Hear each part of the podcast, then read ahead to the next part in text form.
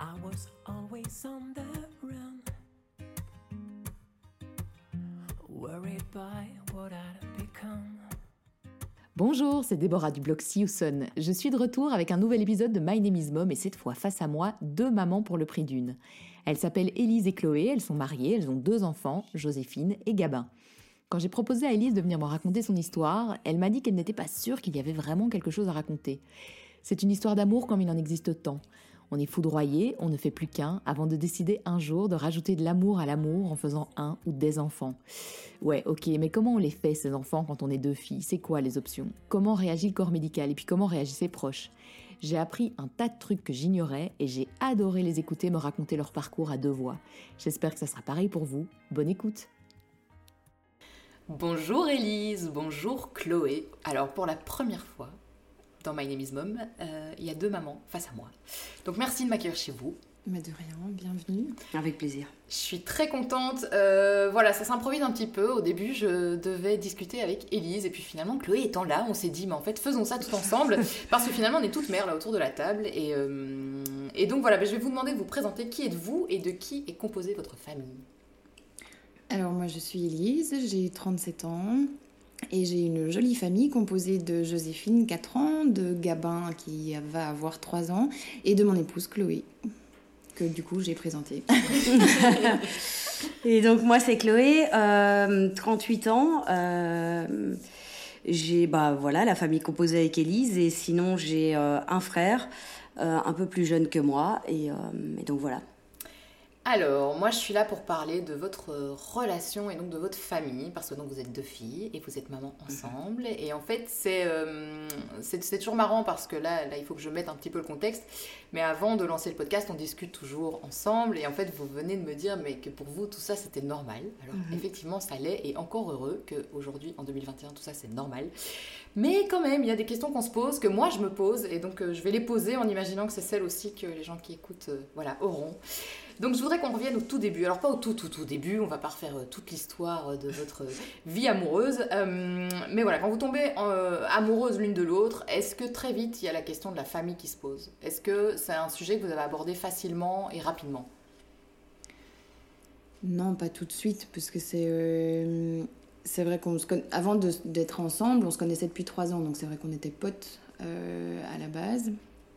Et puis, et puis ça, on s'est vite projeté en tant que couple, parce que comme c'était notre première relation aussi avec une fille, euh, c'était quelque chose où on s'était dit, on va, enfin moi en tout cas, je me suis dit, je vais pas le prendre à la légère, c'est quelque chose dans lequel je m'investis vraiment, c'est quelque chose qui compte, c'est quelque chose que j'ai envie d'affirmer. Et, euh, donc clairement, j'imagine que par là, euh, je me suis projetée dans une famille et dans une vie sur le, sur le très très long terme, oui. Comme un couple, comme un couple normal en fait, hein, comme un couple hétéro, euh, il y, a, y a le temps qui passe quoi. On, on- c'est vrai qu'on pense pas à un enfant euh, au bout de deux mois. On, c'est, un projet qui, qui mûrit au, fur et à mesure et qu'on a abordé. euh, bah après, j'ai l'impression après quoi, un, an, un an et demi de vie commune où on s'est dit bon bah voilà, ça a l'air sérieux. On, on, on, a commencé à parler de ça. Je sais que moi, j'en ai parlé peut-être plus vite dû à mon âge. Euh, je me souviens qu'on a commencé aussi à se dire, tiens, comment fonctionnerait, ça fonctionnerait avec. On, se posait la question avec l'employeur, etc. Et où je sentais que là, moi, j'étais sans doute un peu plus en avant qu'elle. Et puis, euh, au final, euh, ouais, c'est un projet, je crois, une fois de plus, qui, qui a mûri comme dans un couple hétéro. voilà. C'est ça, mais comme dans un couple hétéro, ce qui est euh, logique, effectivement, comme tu dis, le temps qui passe, et à un Mhm. moment, voilà, quand tu sais que tu es dans une relation sérieuse, ben pourquoi pas euh, Mhm. aller encore plus loin et vraiment euh, se lier l'un à l'autre. Mais pas comme dans un couple hétéro, parce qu'un couple hétéro peut simplement décider d'arrêter son contraceptif, Ouais. passer sous la couette et lancer les festivités. C'est évidemment pas votre cas. Et donc, du coup, ben, quand la discussion arrive sur la table, quand toi, Chloé, visiblement, parce que c'est toi qui as abordé le sujet en premier, tu en parles à Elise, vous dites quoi à ce moment-là? Vous dites, ok, ouais, on y va, mais vous saviez par quoi commencer? On en a parlé, on en a parlé autour de nous, parce qu'on avait une, euh, une amie qui était sage-femme et qui était un petit peu dans, dans le milieu et qui, euh, qui connaissait tous ces, ces, ces processus et ces, euh, toutes les, longues, le long voyage qu'on allait devoir emprunter et qui nous avait, euh, qui nous avait renseigné en nous disant oui, là-bas, vous savez, enfin, je vais le dire, c'est au Chirec, vous aurez, euh, ça existe, c'est bien mis en place, les équipes sont chouettes et tout ça. Donc c'était une piste qu'on avait. Et puis de par ma famille, on avait déjà une voie qui s'était ouverte aussi. Donc euh, on s'est pas posé 36 000 questions. Et comme les deux voies se réunissaient, donc ma, ma cousine c'était pareil, on est parti au Chirec, on s'est pas posé de questions. Oui, ça a été plutôt simple. À ce, Ouais. moment-là, en tout cas, a été plutôt Ouais. simple. Il n'y a pas eu de. Parce que j'imagine qu'on ne reçoit pas un catalogue. Enfin, c'est un peu comme pour la contraception, je suppose. On te fait une liste des contraceptifs Mm. qui existent, des options. On n'a pas cherché en fait. ça, t'as pas on dû n'a chercher. pas, oui, et on a et on n'a pas. Enfin, on a fait confiance en fait aux infos qu'on a eues et on a comme les comme les deux infos qu'on a eues euh, allaient dans le même sens. On s'est pas posé 36 000 questions Mm. et on est euh, on est parti dans cette direction-là. Il y a une autre option euh, que la PMA, donc que vous avez euh, fait, hein, procréation euh, médicalement assistée, c'est l'adoption. Est-ce que ça, on y pense? Ou c'est un truc qui vient euh, finalement comme un couple qui serait en PMA, un couple hétéro qui serait Ouais. en PMA et qui penserait après? Est-ce que, est-ce que Tout ça, ça. c'est un truc qui est venu sur, sur le, sur le- Alors on aurait pu, hein, en tant que qu'homosexuel, on aurait pu clairement y penser avant, mais ça s'est pas fait parce que j'avais un besoin intrinsèque d'avoir un bébé dans mon ventre. Hmm. Donc il fallait, euh, pour moi, il fallait que, que, je vive une grossesse, il fallait que, que je devienne maman euh, par ce biais-là, en tout cas. Mais c'est clair que euh, le processus n'a pas été simple et qu'on s'est posé la question en se disant, ben voilà, si ça marche pas par ce biais-là, on deviendra maman quoi qu'il arrive et on, on essayera de, de tenter le chemin de l'adoption aussi, que je connais long et fastidieux pour avoir un, un petit frère adopté. euh, Hmm. où ça a mis des, des années et des années et des années. Donc euh, c'est vrai que la voie qu'on a privilégiée, c'était plus euh, l'écoute de mon corps et de, de mon envie d'être- maman et de, de le porter. Ouais, parce que c'est vrai que comme toi, ça, ça, ça, ça a pris du temps. On, on, on s'est dit à un moment, bah, ça ne fonctionnera pas. C'est vrai que moi, j'envisageais pas du tout de porter un enfant. Euh, donc c'est vrai que si, si on, on avait dû euh, utiliser une voie alternative, ça n'aurait pas été moi qui, qui, qui aurait porté l'enfant, c'était plutôt l'adoption. Donc on se tournait plutôt sur, sur cette option-là. Mais Oui, toi, tu ne l'envisageais pas. hein. C'est vraiment quelque chose, tu voulais aller au bout de ton processus et ton... euh, donc, euh, C'est vrai que ça, par exemple, j'y avais pas pensé, là, c'est parce que tu me le dis, mais donc si ça n'avait pas fonctionné pour Elise, l'option pouvait être effectivement que toi, Chloé, tu puisses le porter. Alors, pas du tout chez nous. Donc, euh, voilà, moi, c'est ce que je dis toujours, j'ai l'option gagnante. C'est-à-dire, j'ai deux enfants, mais sans les porter. Euh, parce que, voilà, j'ai jamais ressenti ce besoin. Je, n'ai jamais euh, jalousé euh, l'état de grossesse d'Élise. Enfin, moi, je suis admirative, mais... mais pour ça, voilà, c'est quelque chose que je n'ai jamais ressenti. C'est, donc je, je suis absolument ravie. Et si ça n'avait pas fonctionné, je n'aurais pas pu l'envisager. J'aurais préféré qu'on fasse euh, l'adoption. Donc on revient au tout début du parcours, donc là vous, vous choisissez d'aller au Chirec. Euh, comment ça se passe? Qu'est-ce qu'on vous dit? C'est quoi les étapes? C'est quoi, euh, pratiquement parlant, vers quoi on va?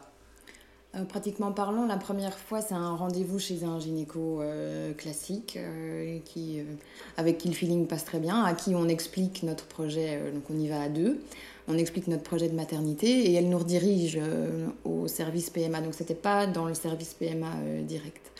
Et euh, au service PMA, on obtient un, rendez-vous avec une gynécologue qui s'occupera du suivi de la procréation jusqu'à ce que ça fonctionne. Et, et puis voilà, à partir de là, on nous explique les différentes étapes, les traitements hormonaux, les stimulations, toutes les démarches à faire pour recevoir les attestations. parce qu'en Belgique, on a encore une fois beaucoup de chance, tout ça c'est remboursé. Euh, on a. euh, Passage par le, le par psychologue. le psychologue, ça c'était l'étape la moins sympa euh, Mm. du processus parce qu'on s'est un peu senti. En fait, c'est une étape qui est spécifique aux couples homosexuels. Quand on vient en PMA, visiblement, les couples hétéros ne doivent pas passer par là. Ils ne doivent pas, en fait. On a eu l'impression de devoir se justifier de vouloir avoir un enfant. Mais en fait, ça a été expliqué sans que ce soit une obligation, mais c'était vivement. En fait, non, c'était. On devait passer par là, mais il nous expliquait que c'était pas. euh, à la fin, on jugerait de sont capables, sont pas capables. Mais c'est vrai que le ressenti, euh, sachant que les, les couples hétéros euh, ne doivent pas passer par là, c'était un peu devoir. se justifier sur notre besoin d'être d'être parents et de, de passer pardon et de passer ce test de passer ce, ce- ce test. Donc ça a été une, une phase a priori désagréable. Et en fait quand on l'a passé ça s'est très bien passé parce que c'était trois quatre questions euh, assez bateau. Et donc euh, donc voilà. Donc psy, Et puis, eh ben, en fait, question, euh, question de base, mais vous- on le trouve, vous, le donneur, on fait quoi C'est c'est quoi C'est Alors son oui, il y a catalogue le, le c'est- premier c'est- rendez-vous, là, on est- c'est vrai qu'on est un peu tombé de nos chaises parce que la gynéco nous dit, voilà, euh, vous rentrez dans un circuit de procréation médicalement assistée, euh, en- au CIREC qui fonctionne avec une banque de donneurs. Une banque de donneurs qui est strictement anonyme, donc euh, on ne sait absolument pas euh, le donneur qu'on reçoit, on ne connaît rien du tout. Elle regarde un petit peu Chloé, elle dit voilà, hein, phénotype euh, cheveux marrons, les yeux bleus, ok. Et ce quoi, sont les sur son seuls. petit ordinateur Oui, c'est ça, ce sont Ah les ouais, seuls critères. qui... Et en fait, on apprend qu'il y a une réunion par semaine où en fait, ils- je crois qu'ils attribuent les, les donneurs. Donc en fonction de, de- des critères. Alors on a beaucoup de chance parce que notre médecin nous aimait vraiment beaucoup. Et Et qu'il a bien choisi. voilà, Ouais. évidemment, il a bien choisi parce que nos ouais. enfants sont magnifiques, sans, sans prétention aucune. Euh, mais du coup, oui, on ne sait rien du tout sur, euh, sur les donneurs. Et le truc, c'est qu'on nous a demandé, comme ça fonctionne par une banque de donneurs qui est faite par le CHIREC, on nous a demandé d'amener deux donneurs. Et ça, c'est la question qui nous a un petit peu, euh, un petit peu coincé parce que on avait euh, à cette époque-là deux jeunes frères, enfin un jeune frère chacune, euh, qui n'avaient pas encore eu d'enfant, qui euh, allaient se marier euh, dans l'année euh, qui, Ouais, n'était pas dans ces démarches d'enfant encore. Et, euh, et du coup, on se voyait pas leur demander euh, Attends. de participer à. Il, il devait par... Attends, il... C'est un, système contributif. Donc, Ouais. si on bénéficie d'un donneur, on. D'accord, on parce pouvait- que là j'ai quand même eu un moment d'absence, je me suis dit, ils vont se Non, demander non, que non, non, vos non. frères Non, non, non, interviennent dans votre grossesse. Attends, ok, d'accord, donc en- c'était un échange de bons procédés. Vous Exactement. avez droit C'est vous. assurer la Ah ouais, pérennité vous du avez système. droit quoi, à un voilà. donneur, vous devez nous en apporter deux. Ouais, c'est Sans étrange que quand ce soit quoi. vos donneurs, quoi. C'est ça. Et puis en fait, il s'avère que dans, dans le processus, je suis pas passée par une PMA, mais je suis passée par une FIV. Euh, parce que ça ne fonctionnait pas très bien. Et, euh, et à partir du moment où on est en FIV, on doit plus amener ses donneurs. Donc euh, on avait fait la démarche d'en trouver un et on a pu le soulager en lui disant que. Ouais, parce qu'il a vraiment fait, quand il a dit oui, c'était vraiment pour Ouais. faire plaisir. Ouais, ouais. Ouais, c'est une démarche particulière quand même. ouais, hein. Quand tu prends pas la décision en ton âme et conscience pour toi, parce que toi tu penses que c'est bien de contribuer et que quelqu'un vient te le demander, c'est plus. c'est- Mhm. C'est pas le même délire quoi. Non, c'est pas pareil. Mais et donc quand vous avez constaté, vous saviez que vous n'alliez pas pouvoir choisir le donneur, vu que tu, tu, enfin, tu, tu me disais. Elise que non, on vous avait pas euh, dit ça comme info. Quand, quand vous apprenez ça, ok, je vais pas pouvoir choisir mon donneur. Est-ce que vous vous posez la question de est-ce qu'on n'irait pas voir ailleurs? Peut-être qu'il y a d'autres endroits qui non? Non. Ça vous a pas gêné au point de vous dire euh, tant pis on va voir ailleurs? Non. Non, on a posé les, on a posé les questions de base, quoi. On a, on s'est demandé Non. si, voilà, si, si, s'il allait un peu ressembler à Élise. Et une fois qu'on est rassuré là-dessus. Parce qu'ils répondent oui. a Oui, ouais, ouais, Ouais. voilà, voilà. il- Mais c'était à toi qui devait ressembler. Parce que moi. enfin, Oui, mais je veux dire, on, on se retrouvait pas. euh, on se, voilà, c'est, on, on- il y a, il y a deux, trois critères de base, et puis on, on s'est, on a posé la question à partir du moment où on est rassuré sur ce point-là.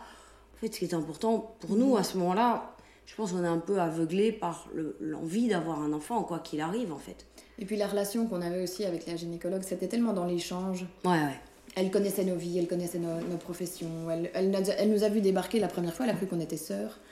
Euh, elle dit, oh, donc vous êtes venue avec votre sœur? J'ai dit, ah ben non, c'est. euh, Mais, euh, mais on, est, on a tellement échangé avec elle que, que la fin, elle nous elle posait des questions business à Chloé, euh, elle, me posait Ouais. des questions sur, euh, sur mon boulot. Enfin, c'était vraiment tout le temps. Et encore maintenant, je lui envoie parfois des photos de nos vacances et en disant, euh, allez, tout ça, c'est grâce à vous. Et elle. donc on était vraiment dans une, dans une relation hyper, hyper en confiance en fait Mhm. que jamais, jamais on a pensé, ça m'a même pas effleuré d'aller de me demander si on pouvait avoir euh, d'autres possibilités au niveau des donneurs. Le fait que ça soit un donneur anonyme, c'est de toute façon ça. Parce que ça aussi, on peut avoir le choix. hein. Ça Mhm. peut être des semi-anonymes, ça peut être l'enfant peut contacter son donneur s'il en ressent le besoin quand il devient grand. Est-ce que de toute façon, vous, c'était d'office un donneur anonyme? Que Vous en aviez parlé avant? Vous vouliez quoi par rapport à ça? Non, on n'avait pas discuté. Non, on n'avait pas discuté, mais c'est vrai qu'aujourd'hui, euh, on en, on- alors c'est très égoïste, mais on n'en ressent pas le besoin. Et, et je pense que dans la manière dont, dont on expliquera à nos enfants, euh, voilà, c'est quelqu'un qui nous a permis, qui nous a offert ça, mais qui n'est pas. euh, qui ne sera pas présent dans notre éducation. Je sais qu'il y a comme ça des, des- des couples où le donneur fait partie euh, in- intégrante de, de la vie de famille. Ici, c'est pas comme ça que nous. Enfin, c'est pas notre, notre schéma, c'est pas. Ça nous a effectivement permis de- d'avoir des enfants, mais cet enfant ne serait jamais là si on ne s'aimait pas autant et si on n'avait pas eu envie de les Mhm. avoir. Donc c'est euh, c'est pour ça un peu comme un, comme un couple hétéro euh, qui, ne sait pas avoir d'enfants et qui fait face à la stérilité. Je veux dire, euh, le, le, le fait de pouvoir avoir un enfant au final, c'est juste grâce à l'amour de deux personnes. quoi. Mhm. C'est de l'amour en fait, c'est tout. Non, et puis je pense que c'est une bonne chose en fait qu'on on nous ait pas proposé mille solutions. Je trouve que ça rend les choses plus simples en fait. C'est au final, bah, dans ce processus, c'est marrant parce qu'en posant, quand toi tu nous poses des questions, on se dit bah non, en fait on n'avait pas pensé, mais parce que euh, je dis pas que le processus a été facile, loin de là, mais heureusement qu'on n'a pas eu toutes ces branches d'options parce que je, je, je, je crois qu'on serait toujours occupé à se poser la question de par où est-ce qu'on va. Donc euh, Oui, et puis il y a cette question, tu, tu veux bien faire, tu veux euh, faire Ouais. le mieux déjà, ils sont pas encore là, tu veux déjà le meilleur pour tes enfants. Et donc ouais. forcément, tu te projettes et donc forcément euh, plein d'interrogations euh, supplémentaires. Quoi. Et là, j'ai envie de dire, et donc tu tombes enceinte, mais c'est pas tout à fait comme ça que ça s'est passé. Non, c'est pas voilà. tout à fait comme ça Mm. que ça s'est passé. Et donc ça s'est passé comment? Ça a été un petit peu laborieux, je crois, comme euh, la plupart des parcours euh, de procréation. C'est euh, c'est des stimulations, c'est des, des trucs pas chouettes, c'est des hôpitaux tous les deux jours. et, puis, et puis, pile au moment de, ma, de, de mon, du- au moment de faire la ponction de ma première stimulation, donc quand les ovaires arrivent à mature, enfin les, les ovules arrivent à maturation, on te les ponctionne. Et, euh, et ce jour-là, euh, enfin cette semaine-là, la semaine la critique où il faut aller tous les deux jours faire une, une, une échographie vaginale euh, pour savoir où ça en est, un truc hyper rassurant, hyper sympa. On tombe sur un gynécologue qu'on ne connaît pas. Parce que le gynécologue qui m'a suivi, avec laquelle on s'entend super bien, est justement en déplacement pour le moment. Et, euh, et là, ça me refroidit à mort parce qu'on se retrouve face à un mur en fait. Le gynéco est absolument pas compréhensif, il calcule absolument pas Chloé qui était là pour tous les rendez-vous, qui en a pas raté un seul. Euh, à ce moment-là, j'avais juste eu une question sur le donneur de savoir euh, est-ce qu'on sait quand même s'il y a des antécédents médicaux, si- s'il y a des choses auxquelles on va devoir faire attention. Il nous a regardé droit dans les yeux, il a dit mais vous ne, sauvez- vous ne savez rien du tout, hein. vous ne saurez rien. Hmm. Et là, on avait été toutes les deux un peu euh, mince, qu'est-ce qui se passe ici? Trois jours plus tard, je devais venir faire la ponction. Et euh, j'ai pas eu un protocole de suivi, j'ai rien eu du tout. Je suis arrivée le matin, je savais même pas qu'il fallait être à jeun. Heureusement, j'étais à jeun. Je savais même pas que ça allait être une anesthésie générale. Je savais rien du tout. Je suis, j'étais couchée dans la salle d'opération. Le médecin est rentré, il ne m'a même pas dit bonjour. Mm. Et là, je me suis, j'ai, j'ai, à mon avis fait un blocage euh, psychologique parce que tous les embryons de cette ponction-là n'ont pas fonctionné. Donc j'ai fait ces traitements-là pendant plus d'un an et c'était échec sur échec sur échec sur échec. Et donc euh, et pourtant après c'est, la bonne gyné qui a, qui a fait le transfert et tous ces tous ces petits moments magiques et tout ça c'était bien accompagné. Mais c'est vrai que ce trans, cette, cette ponction-là, c'est resté dans ma tête, quoi, ça n'allait pas. Et, euh, et alors, sur la deuxième stimulation qu'on a faite, ça c'était en janvier 2016, du coup. Et là, c'était avec la bonne gyné, et c'est parti tout seul d'un coup. La première. Ouais, Tu euh, penses que ça a joué euh, dans votre parcours Je crois que, euh, ouais, ouais, vraiment. Psychologiquement, euh, il y, a- il y a dû se passer un truc, ou alors euh, ils n'ont pas, ils, enfin, ils ont pas posé les bonnes questions, ou alors peut-être qu'ils n'ont pas mis le donneur qui était prévu, ou j'en sais rien. J'ai eu l'impression qu'il y a eu un manque de confiance à un moment, et que ça. Tu parlais d'un blocage, donc il y a un blocage parce que vous étiez deux filles, quoi. Ouais. T'as senti ça vraiment Ouais. euh, Ouais, il y a eu, euh, il y a eu une absence totale de, de... De considération, ouais. en fait. Ouais. Et toi, dans ces moments-là, tu le vis comment, Chloé? Ah là, j'existe pas. Là, euh, typiquement dans ce rendez-vous-là, je sors de là en me disant, euh, bah, je- enfin, il doit en voir d'autres, quoi. Enfin, je me dis, bon, c'est- non, c'est très dur, c'est très dur. Ce, ce moment-là est, est assez compliqué. On, on- on sort de là un peu perdu, alors qu'on jusqu'à jusque là, on est dans un vrai cocon, quoi. On est avec euh, avec une, gynécologue hyper euh, hyper maternelle, hyper euh, elle, elle, nous avait vraiment pris sous son aile, donc on s'est toujours senti très confortable. Et là, on tombe sur un glaçon. Euh, c'est vrai que c'est très déstabilisant quand, quand Élise va pour la ponction. Moi, je sais que je l'avais déposée, je pouvais pas rester. Puis j'apprends qu'en fait, c'est une anesthésie générale. Tout est très déstabilisant. Puis, bon, alors les, échecs se, suivent et malheureusement se, se ressemblent.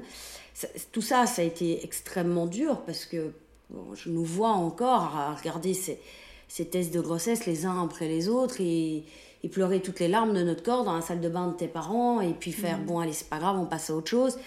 C'est c'est ouais c'est vraiment une, une, une, une étape extrêmement compliquée et, et, et pour, pour ça c'est je dis toujours, on a été extrêmement bien encadré euh, dans le centre PMA de, de Braine-l'Alleud, mais on, on s'est toujours dit, mais que fait ce centre de PMA sur l'étage maternité La maternité. donc c'est- très perturbant parce qu'en fait là nous on a été du du coup sur les deux volets puisqu'on heureusement on, on a eu cette chance d'avoir deux enfants et donc on est passé devant cette porte qui est toujours ouverte et où on voit tous ses parents autant en couple hétéro qu'homosexuel et d'ailleurs c'est assez surprenant de voir le nombre de couples hétérosexuels en fait dans ces centres. On n'en parle pas beaucoup non plus. Euh, mais de passer là avec son bébé qui hurle en mode tu silence mon petit chat. Et puis de voir tous tous ces parents qui, qui ne rêvent que d'une chose c'est de devenir devenir parents. Moi je sais que ça ça a été euh, ça a été très compliqué comme euh, mais oui c'est cette phase là a été Et compliquée ce qui est fou, c'est que voilà, pour celles qui écoutent, elles ont peut-être écouté euh, le podcast que j'ai fait avec Émilie, donc qui a aussi un parcours de PMA euh, compliqué, euh, et qui dit la même chose. Elle a été heurtée de se retrouver à cet étage-là, et je sais que pendant le podcast, moi je lui dis qu'un jour j'ai fait une fausse couche, et pareil, on m'a envoyé à l'étage où en fait Mhm. t'as les bébés qui pleurent à côté, et donc à un moment. On est quand même trois, Mhm. on ne s'est pas concerté. Est-ce que est-il possible Ah voilà. Ouais. voilà, est-il possible qu'on fasse quelque fait chose? un bâtiment complètement à part. euh, Enfin, Au Chirec. à- à- En tout cas, c'est en devenir. Je sais pas si c'est déjà le cas maintenant parce que nous, on n'est plus. euh, un peu de douceur quoi, Ouais, ouais, concernés, mais ils ont euh, fait un centre hmm. complètement à part, même de l'hôpital. C'est le bâtiment en face. c'est vrai que c'est ça parce que c'est- devenu. euh, ouais. Donc tu me dis euh, qu'à un moment ça marche. Ouais, Et ça c'est chouette. ouais. Comment est-ce que vous apprenez euh, que c'est bon? Ah, alors ça a encore été les, les montagnes russes, hein, ce jour-là. euh, oh oui oui oui J'ai fait. euh, donc c'était c'était juste après un traitement de stimulation. Donc le traitement de stimulation, c'est là où on fait toutes les. où on booste les ovaires à fond pour que, pour que ça ovule bien et que qu'on se retrouve avec plusieurs ovules à ponctionner. On m'en avait ponctionné, je crois, 7 ou 8, donc c'était vraiment pas mal. Euh, et, et puis je, on me le retransfère directement sur un cycle, enfin sur, le, sur la stimulation. On me le retransfère trois jours après.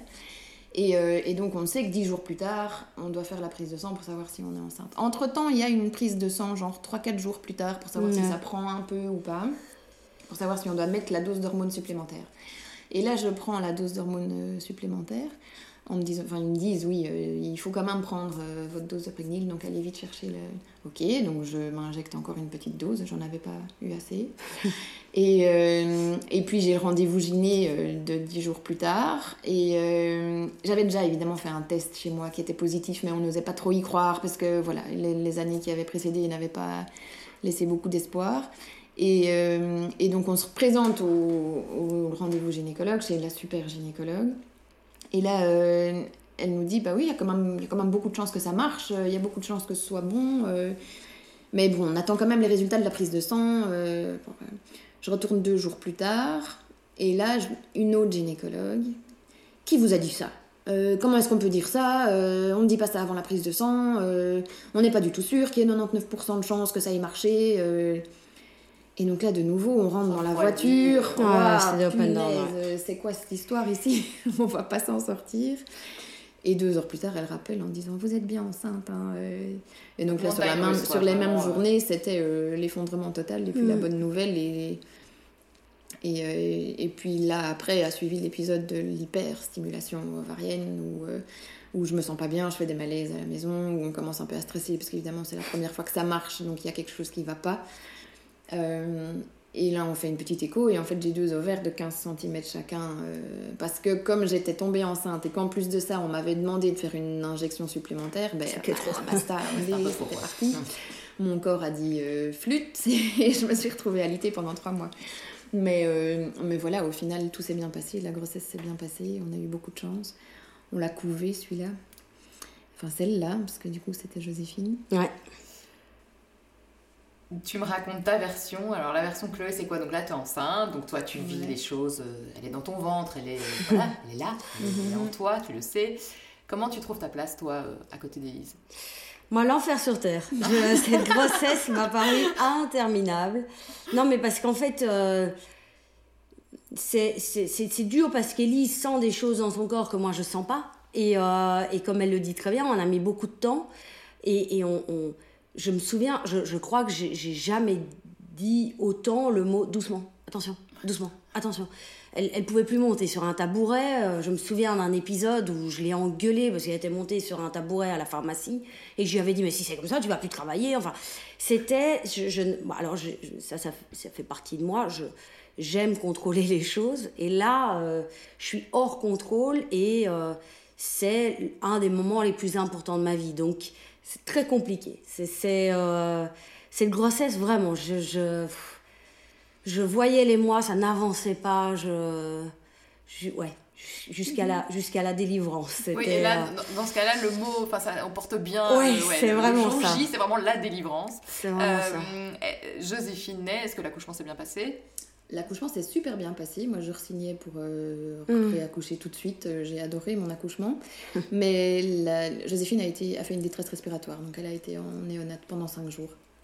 Rien de bien grave. Et moi, en tant que, que maman, je sais pas, instinctivement, je savais que ça se passerait bien et que ça irait bien. J'ai pas vu tout ce que Chloé a vécu euh, après l'accouchement. C'est beaucoup plus, euh, beaucoup plus paniquant pour elle que pour moi.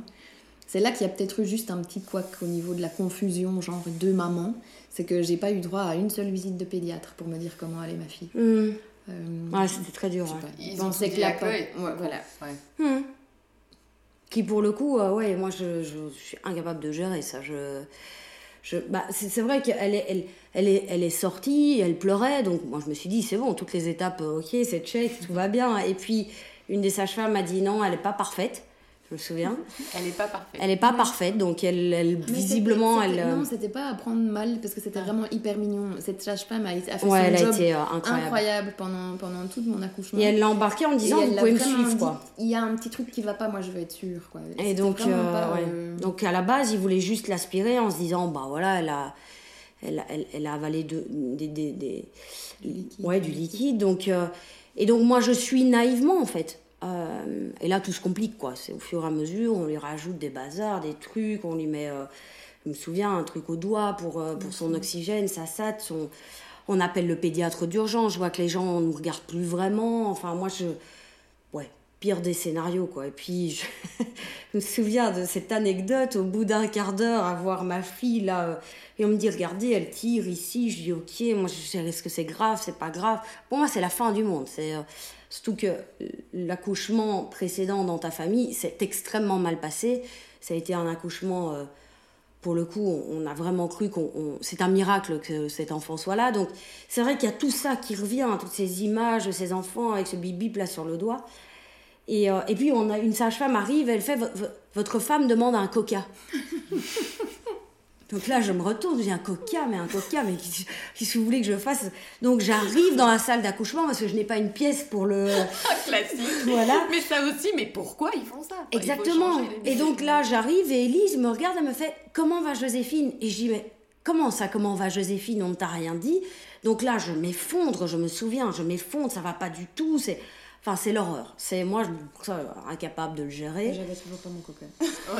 Le coca est arrivé un peu après, sans Et doute. donc, et donc, on n'est pas venu te voir, pas, quoi Parce qu'ils ont cru quoi pas, que parce et en pleine forme, que- généralement, quand on Oui, accouche, c'est on n'est pas en train de. Voilà. Il y a dû y avoir une confusion. Alors, est-ce que c'est lié à, notre couple ou, euh, ou ça, j'en sais rien. Mais c'est vrai que c'était. euh, Est-ce que vous avez ressenti des, des blocages, des malaises, des, Pas par, le fait de- tout. voilà, que les Pas du Pas vous tout. étiez deux femmes Et, le, la, en fait, la gynéco qui nous suivait et qui a été présente à mon accouchement était aussi en couple avec une femme.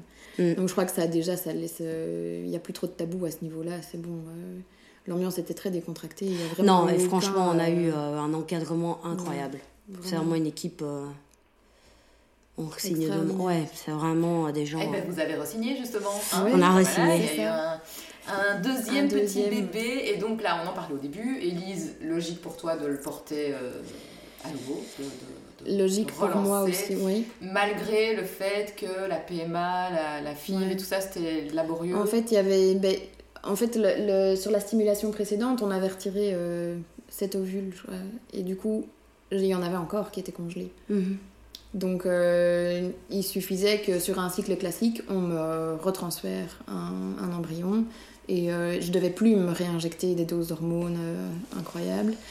Et donc en fait, on s'était dit on va reprendre assez rapidement parce que si ça reprend du temps, on n'a pas envie. On avait déjà notre âge aussi qui avançait, on n'avait pas envie de d'être aussi trop fatigué et, euh, et que si ça devait prendre plus de temps que pour Joséphine, ben, qu'au moins ça reste dans des délais respectables à notre grand âge. et, euh, et puis là, évidemment, ça marche du premier coup. Et donc, on a, euh, on a notre petit Gabin qui est arrivé euh, 21 mois après sa sœur. Et pour là, là, pour le coup, tout s'est très bien passé. Ouais, un bon gros bébé. Un bon gros bébé de 4 kilos. Mais C'est rigolo parce que c'est vrai qu'on se dit qu'avec une, une FIV, une PMA, on va pouvoir presque choisir le moment. Mais en Ouais. fait, pas du tout. Mm. C'est toujours quelque chose qu'on maîtrise pas, le, le- le moment où on tombe enceinte, même Non. quand tu fais appel à, à la médecine. Mhm. Mm. En fait, c'est. c'est- Bah, c'est ton corps qui décide. Ouais. C'est ton corps qui décide. Ça, c'est euh, c'est clair. Et, le- et sur le, le- tous les premiers cycles qui n'ont pas fonctionné, on s'est posé mille questions, quoi, à se dire euh, qu'est-ce qui, qu'est-ce qui a fait que ça fonctionne pas? On a été faire des biopsies qu'on a envoyées dans un hôpital particulier à Paris euh, pour savoir s'il n'y avait pas un traitement particulier Mm. en nutrition où je pouvais suivre pour rendre mon utérus plus accueillant. et, euh, et en fait, il s'avère que là-dedans, tout était normal. Donc, euh, c'est- vraiment un, un blocage. euh, un blocage psychologique et ça, ça faisait mal à entendre en fait parce que le blocage psychologique pour moi il n'existait pas je le voulais quoi il fallait qu'il arrive il fallait euh, il fallait que ça se mette Ouais. en place il fallait que Ouais, t'aurais préféré qu'il y a- il y a un moment où on préfère avoir une explication médicale au fait que ça Ouais. fonctionne pas. parce que si, parce Comme que ça, il y a c'est- sans doute une, une c'est plus quoi. supportable en fait Ouais. ouais. enfin Oui. j'ai l'impression en tout cas Mais plus c'est juste que de nouveau, tu reprends un peu le contrôle sur Ouais, le truc. c'est ça, ouais. ça. Et je pense que c'est important aussi de, de préciser que, alors déjà, moi, je voulais, je voulais pas porter d'enfant, mais ça a toujours été extrêmement important pour nous Pour euh, notre schéma familial dans, dans le schéma familial que euh, les deux enfants soient portés par, euh, par, par la même personne. Donc, euh, sans, sans tomber dans les stéréotypes, euh, c'était important que nos deux enfants aient la même maman. Puisque moi, je suis mamou. euh, mais donc, euh, ça a toujours été très clair chez nous. Parce que c'est vrai que dans les expériences, alors chacun fait à sa manière, mais c'est vrai que notre perception des expériences qu'on voyait euh, autour de nous, on n'avait pas envie de tomber dans le schéma chacun sien. les Euh, relations sont différentes j'ai quand même dans notre tête en tout cas dans la perception C'est ça, c'est notre perception à nous. le, le, le rapport avec un enfant qu'on a porté et un enfant qu'on n'a pas porté n'est pas le même. Et, et dans le schéma de notre famille, qu'on a voulu, euh, de nouveau, le plus, le plus, le plus banal euh, possible dans tout ce que ça Mhm. peut être banal, euh, a fait que effectivement on voulait que ce soit la même personne qui, qui porte pour que chacun ait exactement le même rôle avec les deux enfants. Mais ça vous remet, enfin ça vous met à égalité en fait. Oui, Mhm. Ouais. tout à fait. Comme euh, dans un couple hétérosexuel. Ouais, c'est ça. Le, le papa a Mhm. son rôle, il porte pas l'enfant, et Mhm. la maman a son rôle, elle a porté l'enfant, et c'est clair que ça. Et les enfants ouais. portent le nom de Chloé. C'est ça. Donc Ouais. ça, c'est euh, donc c'est ça, c'est des, des décisions que vous avez prises avant, j'imagine, Mhm. que Joséphine Arrier, vous aviez un schéma euh, familial. Ouais. Donc ça, c'est deux grands. euh, Mhm. c'était le. Toi, ça t'a pas dérangé que ce soit pas ton nom? Non. Il y a pas eu de combat à ce, moment-là, parce que c'est vrai qu'en. Belgique, on peut Bon, donner maintenant, les deux noms. je- ça m'embête un peu parce qu'on a un garçon et qu'il y aura de moins en moins de descendance de mon nom, mais bon, c'est pas grave. Il y aura plus de. On peut encore négocier, ça se Tu peux négocie. rajouter encore de roses. Je rigole. Non mais et du coup, euh, donc ça c'était les deux grandes lois, règles familiales que vous aviez établies avant d'avoir des enfants. Il y en a d'autres? Des, des choses comme ça auxquelles vous avez pensé euh, Non. C'était vraiment ces deux trucs là quoi. Ouais. Ouais. C'était vraiment qu'on savait que le, le- le fait qu'on qu'on soit un couple homoparental, ça, ça, ça va le- leur impliquer euh, des, petites, des petites remarques ou des petites. Ça peut leur induire des, des difficultés dans la vie euh, future. J'ai l'impression que ça s'efface de plus en plus parce que voilà, la société aujourd'hui est beaucoup plus ouverte et, euh, et encore une fois, on a de la chance de vivre dans le pays dans lequel on vit. Mhm. et d'être super bien entouré. Et j'ai pas l'impression qu'à l'heure actuelle, nos enfants en aient déjà souffert, loin de là. Euh, Là, juste pour euh, rappeler, Joséphine et Gabin, ils ont quel âge? 4 et 3 ans. 4 et 3 ans, ils sont encore Ouais. un peu petits de toute Ouais. façon pour se rendre compte euh, que. à l'école, à ils sont- l'école, c'est ouais. l'heure des papas et des mamans. euh, Bah là, on est, euh, on est typiquement dedans, on est genre dans la la fête des mères. fête des mères. La fête Ouais. des mères, euh, la fête des mères, c'est c'est, euh, d'office un truc. Généralement, on essaye cette année, on a- on l'a pas fait, mais c'est des instituts qu'on connaît, euh, qui sont des amis de ma maman, parce que Mhm. ma maman est institut aussi. Et, euh, et en fait, ça, ça se fait assez naturellement. Le- la fête des mamans, c'est pour maman, et la fête des papas, c'est pour mamou. Ouais, l'année passée, j'ai eu ma première cravate. Et t'étais content Mais ouais, mais franchement, ouais, j'étais contente parce que je, j'ai, j'ai, j'ai- je, je n'aime pas beaucoup que euh, nos différences imposent un changement dans, dans, dans ces, ces cadres établis. Euh, je, c'est, moi qui suis différente et donc ça ne me dérange absolument pas. J'étais, limite émue de, de recevoir ma première cravate qui n'avait, bon voilà, mais ça me, je, n'aime pas qu'on adapte les choses à notre différence. Ce n'est pas nécessaire. C'est pas nécessaire qu'on fasse. euh, je, ne veux pas que euh, la professeure de, Joséphine se sente obligée de faire un autre compliment pour Mamou qui, qui rime en ou et pas en a. euh, donc c'est voilà, je j'aime j'aime bien qu'on voilà qu'on passe pas inaperçu hein, parce que c'est pas du tout mon style, mais que ça, ça ne dérange pas. Je j'ai pas ce c'est besoin intéressant Parce qu'il d'imposer. y a, il y, a, il y a beaucoup de couples parentaux qui vont plutôt euh, choisir, ouais, qui ouais. revendiquent, qui Bah, veulent que ça change, qui veulent que dans les, dans les propositions, il y ait papa, maman, euh, enfin... Je trouve que ça cristallise, moi, de- les différences. Je trouve que ça net. Alors, c'est une fois de plus mon point de vue. Et c'est notre point de vue aussi parce qu'on n'en a pas souffert. Enfin, j'ai l'impression qu'on n'a pas, Ouais, besoin, on a eu la n'a vie pas le besoin de revendiquer quoi que ce soit parce qu'on n'a pas, on n'a pas Sans vraiment doute. traversé des épreuves catastrophiques, euh, des trucs. Non, on a eu la vie très facile. On a eu des pour familles. un couple euh, euh, homosexuel, on a eu une vie super facile. C'est pas. euh, franchement, on a été super bien entourés. On n'a jamais eu d'épreuves. On n'a jamais été regardé de travers, si ce n'est que par une ou deux personnes. Il n'y a pas eu de coming out délicat, difficile dans les familles, euh, où les gens comprennent pas. Alors, c'est c'est ja- jamais c'est le- jamais simple à faire, mais ça n'a pas été mal accueilli. Quoi. Non. Enfin, euh, Non, non, on a eu beaucoup de chance. On a. euh, Et ici, on- c'est vrai que quand, voilà. on parle, quand on parle de l'école, on va aux réunions de parents, on va à deux. Mhm. Comme ça, c'est. c'est- Enfin, y a pas de. On, s- a pas de on se débat, présente sans ça. se présenter, mais on est là à deux. Vous êtes qui les parents de Joséphine et, et en soi, la plupart des gens se connaissent déjà et il n'y a, Mm. pas- il y a pas vraiment de débat à avoir là-dessus. C'est juste que on est, on, on est présent. euh, on- Oui, c'est ce que je dis. Je dis, on est, on est, on Ouais, est, on est très, on est, quoi. on est vraiment ennuyeuse dans notre différence, ouais. Tu, tu, tu disais, euh, Chloé, t'avais, euh, enfin, t'as t'as raté aucun rendez-vous euh, pendant la grossesse. T'es là aux réunions des parents. Je sais, Est-ce ouais. que le fait d'être présente, parce que là j'entends que tu es quand même présente et que vous faites beaucoup les choses à deux, Mhm. pour vos enfants, c'est pas forcément le cas dans les couples hétéros où le papa va peut-être parfois déléguer un peu le truc à la maman en se disant ouais, Mhm. truc du médecin, réunion d'école, écoute, vas-y, j'ai pas le temps. Toi, est-ce que tu penses que le fait que tu sois une femme, que, que tu peut-être besoin de, de- de revendiquer le fait que c'est et c'est les miens aussi Le père Alors, n'a pas non, besoin, c'est pas du tout- c'est hein, je- C'est pas du tout dans un esprit de revendication. Euh, je, je ressens pas le. be- En fait, je ressens le besoin peut-être parce que au fond de moi, il y a quand même un instinct maternel qui, qui me lie à mon enfant, telle une mère avec son enfant. Et, mais c'est pas, euh, voilà, je, je, je veux montrer au pédiatre que malgré tout, euh, cet enfant est bien encadré. Non, je m'en fiche. Je sais que mon enfant est bien encadré. Euh, c'est juste que j'adore aller chez le pédiatre, j'adore entendre que mes enfants vont bien. euh, non, ça m'ennuie quand je peux pas être là, ça m'ennuie de pas entendre euh, que les professeurs disent que voilà, ça va bien ou que ça va pas un bien. truc de maman, quoi. Exactement, c'est au ça. final, Les papas je- vont dire, ouais, alors, c'était comment Enfin, Voilà, je, je, je, je suis une mamou, mais je crois que oui, il doit y avoir un instinct, il doit y avoir quelque chose qui, qui est différent, sans doute, ouais. ouais. Bon là ils sont petits, euh, mais est-ce qu'ils savent comment est-ce qu'ils ont été conçus? Est-ce que vous, est-ce que vous allez leur dire? Forcément Mais Mm. comment Enfin voilà, ça j'imagine que c'est des choses que vous avez déjà discuté entre vous. Alors, on, on, faut- alors deux, on a deux enfants extrêmement différents, hein, pour Ouais, le coup. ouais, ouais. Euh, donc, à mon avis, ce sera deux explications différentes. Euh, bah, on essaye de saisir un peu l'opportunité, quoi. C'est Quand ici, ça se présente, euh, quand on dit oui, euh, pour, enfin moi j'ai deux mamous, hein, moi j'ai deux mamans. euh, et, et- bah oui, oui, Jojo, euh, Ouais. t'as- deux mamans.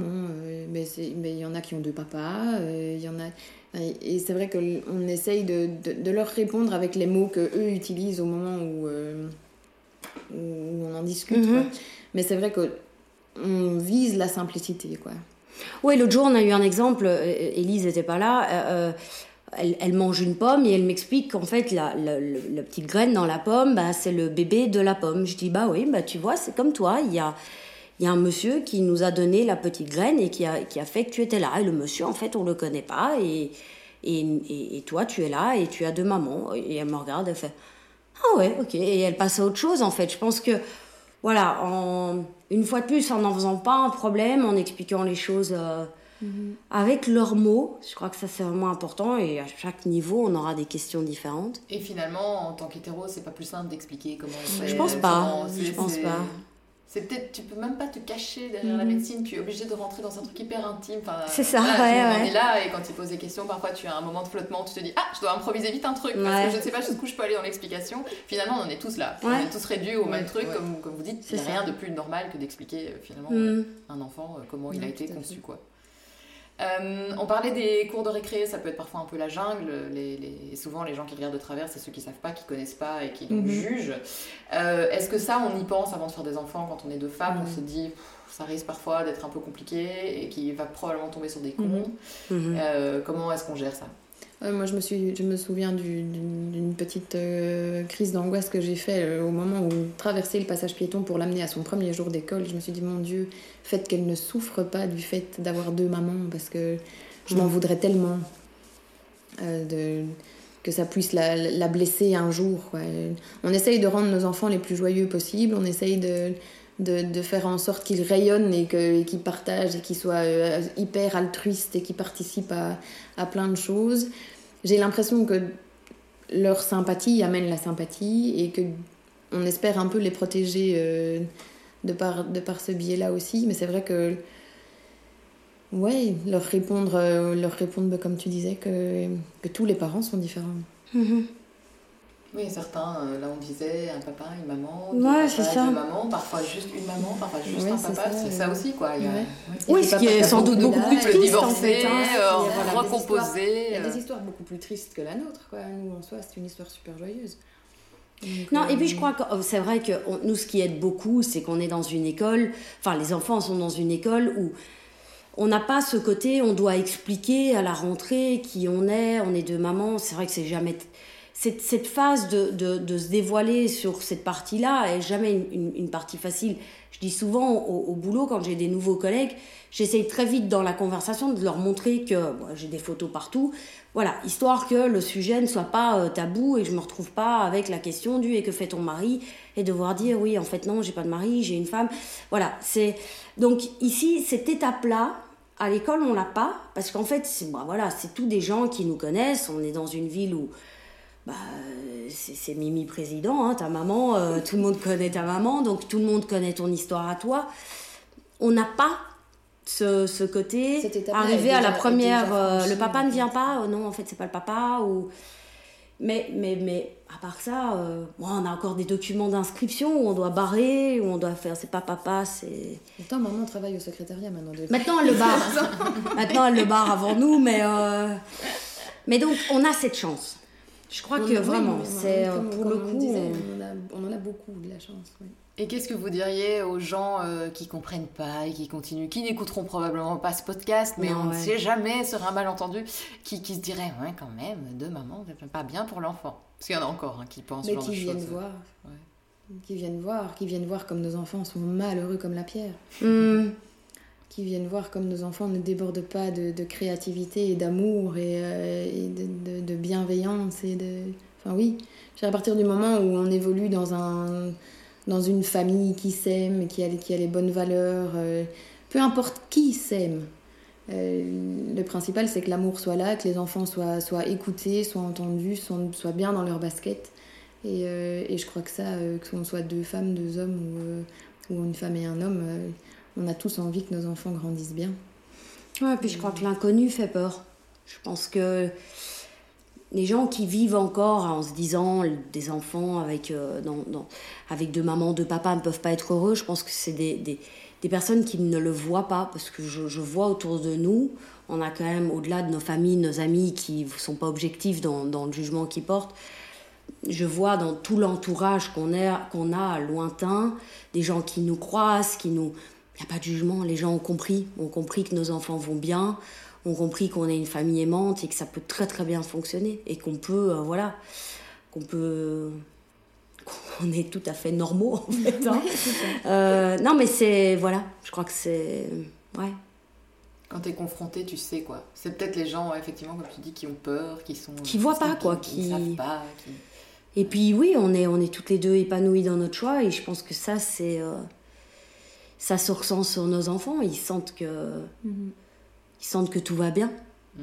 Donc il n'y a pas de raison que ça n'aille pas pour eux. J'aime bien finir ce podcast avec un petit conseil. Alors moi, j'aime pas donner des conseils, j'aime pas donner des leçons parce qu'on est toutes différentes, mais quand même, euh, pour ceux qui traverseraient euh, voilà, euh, les questionnements, qui sont deux femmes, qui, qui sont deux hommes, on ne sait jamais, qui, qui m'écoutent aussi, euh, quel conseil vous donneriez à, à deux nanas qui veulent euh, se lancer, euh, qui, qui veulent euh, faire un enfant à deux?